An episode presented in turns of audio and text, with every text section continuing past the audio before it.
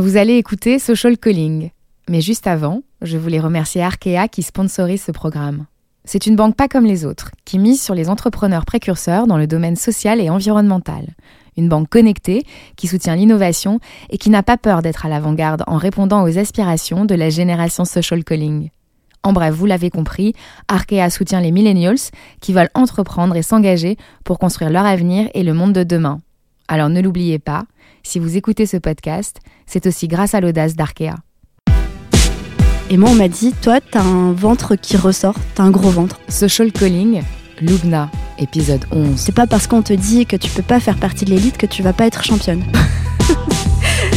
Dans la promotion d'elle-même, elle excelle.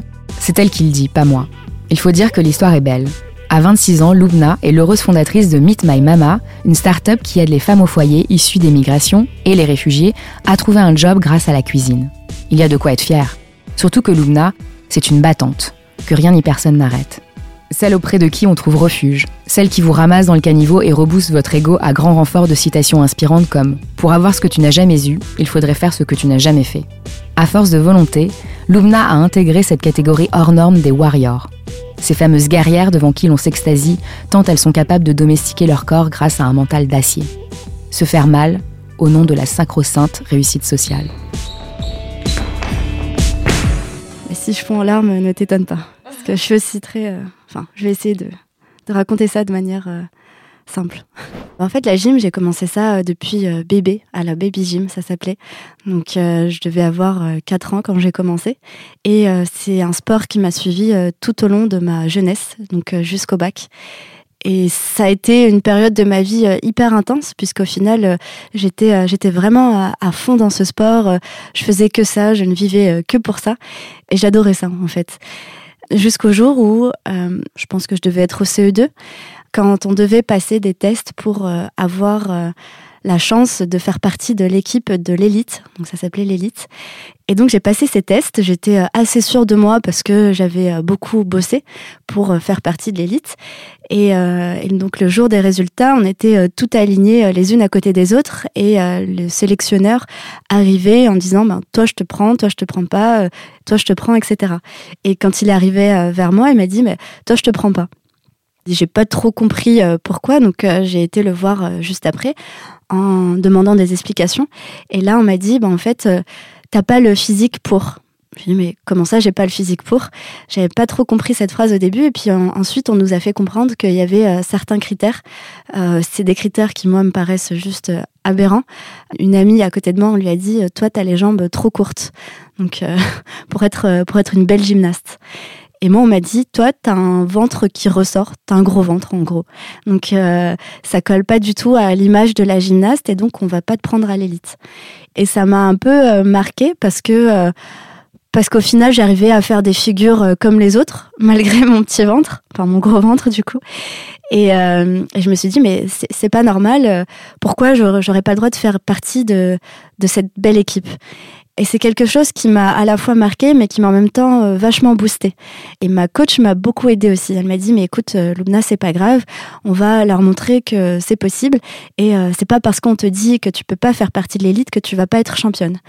Et cette phrase m'a marqué et, et je me suis dit, bah, on va leur montrer et je peux être championne moi aussi.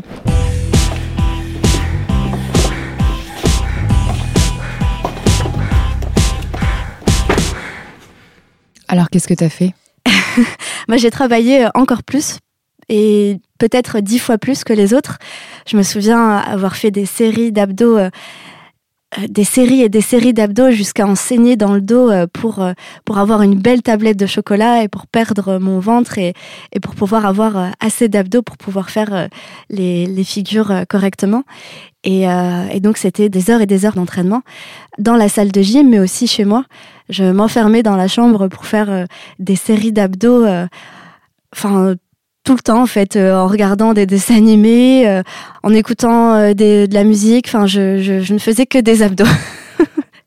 mais mais j'avais vraiment envie de, montrer que, j'allais y arriver. Donc jusqu'au jour où, donc le, championnat est arrivé, je tremblais un peu parce que je voyais à côté de moi les filles qui avaient été prises dans cette élite. Et je me suis dit, bah, c'est maintenant ou jamais, et c'est maintenant que tu vas leur montrer. Et la compétition est passée, donc on n'a pas tout de suite les résultats. Et donc quand les résultats sont, sont arrivés, il y avait ce podium en face de moi et je ne savais pas si j'allais pouvoir y monter ou pas.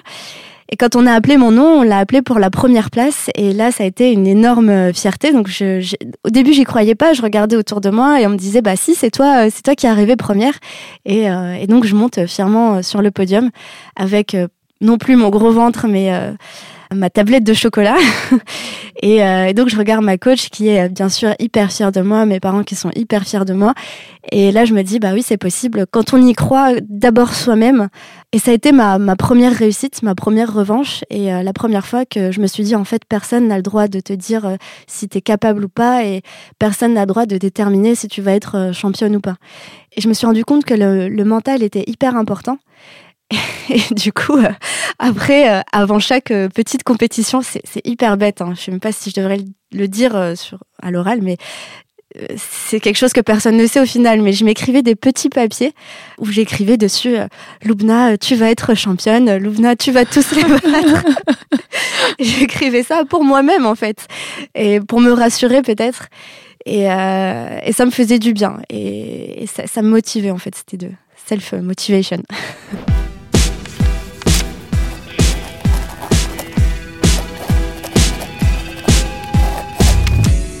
C'est quoi réussir sa vie? Réussir sa vie, au final, ça, ça je l'ai compris après, il n'y a pas une définition de réussir sa vie, c'est en fonction de ce qui nous anime, en fonction de notre passion, et c'est pas forcément en fonction de de ce que l'on vous dit. On, m'a souvent dit, euh, ça c'est euh, la réussite. Pour réussir, euh, il faut que tu sois médecin. Pour réussir, il faut que tu sois une business woman. C'était ça un peu les modèles de réussite à mon époque.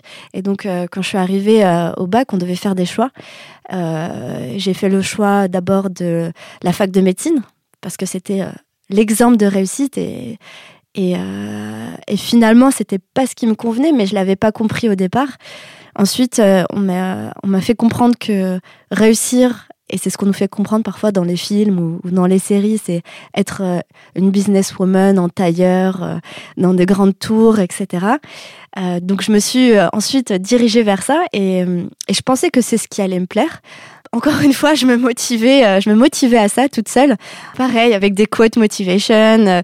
Je suivais sur Instagram des pages où on voyait des filles en tailleur et euh, je me disais, ah oui, elles ont réussi, donc euh, moi aussi je vais réussir, etc. Et finalement, j'ai décidé de prendre un autre chemin que tout ça. Pour moi, réussir, c'était... Euh, j'ai toujours voulu, en fait, depuis toute petite, pouvoir aider l'autre. Pour moi, aider l'autre, c'était ma forme de réussite. Donc, donc, je faisais tout un tas de choses à côté. Donc, je faisais mes études, mais à côté, j'étais dans des associations. À côté, euh, euh, voilà, je participais à des projets et c'était euh, là où je m'épanouissais le plus et c'était ce qui m'animait le plus. Voir des gens à qui on a dit la même chose que moi en fait, des personnes à qui on a dit toi tu ne vas pas réussir et les amener vers la réussite, ça ça m'animait il suffisait d'un mot en fait pour euh, pour déclencher euh, en moi euh, cette rage. L'empowerment pour nous c'est c'est la manière d'atteindre bah, d'atteindre la réussite. Et aujourd'hui l'idée c'est de permettre à ces femmes donc de passer d'un statut où on les considérait comme femmes au foyer, migrantes ou réfugiées, on les voyait comme ça. On, a toujours vu ces femmes comme ça et moi ça m'a beaucoup blessée.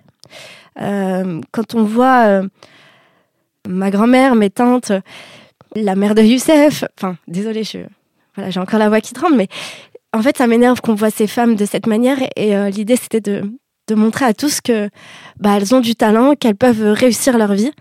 Euh, et l'idée, c'est donc de les amener de ce statut. On les considère uniquement comme des femmes au foyer ou, des femmes immigrées à un statut de femme chef, indépendante et entrepreneur.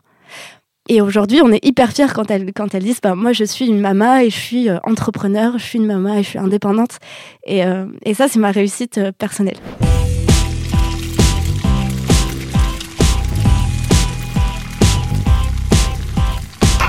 Ce qui me rend encore plus fière, c'est que j'ai le sentiment que les autres ont compris ce que c'était que cette forme de réussite qui est différente. quand quand j'étais championne de gym, c'était hyper facile parce que euh, j'étais dans, dans les journaux, j'avais une médaille. La médaille ou la coupe, c'est ce qui montre, qui dit euh, voilà, tu as réussi, donc tu as ça. Euh, donc c'était assez simple de définir la réussite. Quand j'étais en, médecine, ma mère était hyper fière, encore une fois, de dire ma fille en médecine parce que c'est acquis que être médecin c'est une réussite. Et quand tu es entrepreneur social ou quand tu aider les autres, c'est pas forcément une forme de réussite. Pour moi, ça l'était, mais, mais pas forcément pour l'entourage. Euh, ça l'est devenu quand on a commencé à être euh, dans les journaux, dans les magazines, euh, Forbes, Europe 1, etc. Les gens ont commencé à se dire, elle a réussi. Et, et ça, ça, me fait plaisir, mais pas forcément, pas forcément à titre personnel. Ça me fait plaisir parce que j'ai eu des témoignages de personnes qui m'ont dit, bah, moi aussi maintenant, je veux être entrepreneur du changement, comme on le dit, ou entrepreneur à impact, ou en tout cas, je veux avoir de l'impact c'est devenu une nouvelle forme de réussite et je suis hyper euh, contente de ça, que les gens puissent se dire maintenant, euh, je vais faire ce qui me plaît. Et ce qui me plaît, c'est ça, euh, réussir.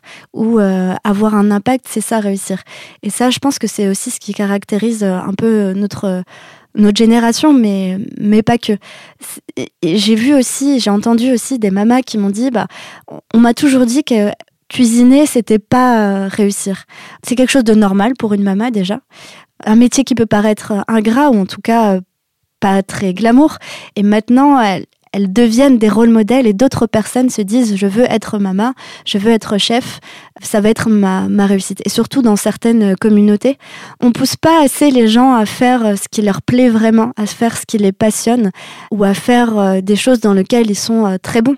Nos mamans, elles, ce sont des chefs, euh, elles cuisinent merveilleusement bien. On le dit toujours, si on a envie de manger le meilleur tagine, c'est pas Thierry Mars qui a la meilleure recette, même si c'est un bon chef. c'est nos mamas et il faut montrer ces, ces, ces formes de réussite.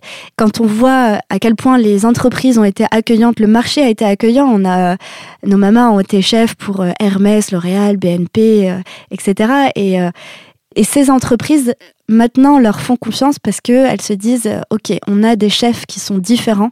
et, et, je pense que ça change pas mal le regard que les gens ont sur ces femmes, ça change le regard que ces femmes ont sur elles et ça change le regard que leur entourage ont sur elles.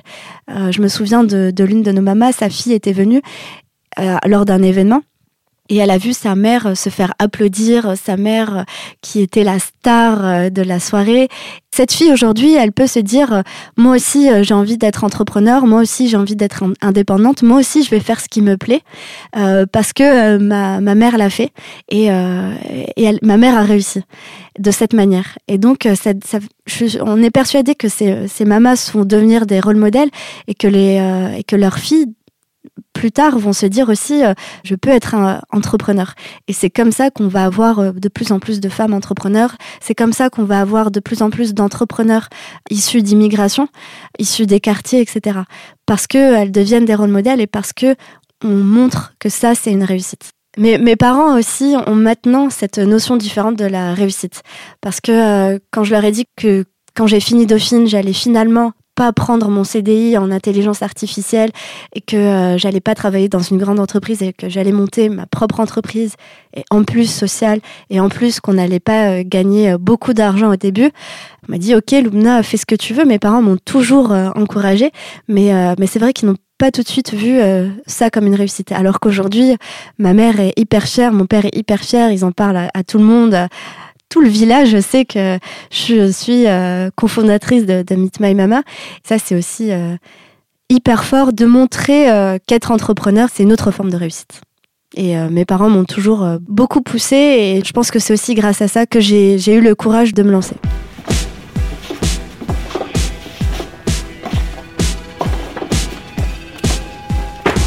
Merci d'avoir suivi ce onzième épisode de Social Calling. Je vous donne rendez-vous la semaine prochaine avec Guillaume, qui a vu sa vie défiler dans le camp de rétention de Villa Woods en Australie. Si vous aimez ce podcast, n'hésitez pas à partager autour de vous et à en parler sur les réseaux sociaux. Retrouvez-nous sur Apple Podcasts, SoundCloud et toutes les plateformes de podcast. Et n'hésitez pas à nous laisser des commentaires et des petites étoiles. À très vite!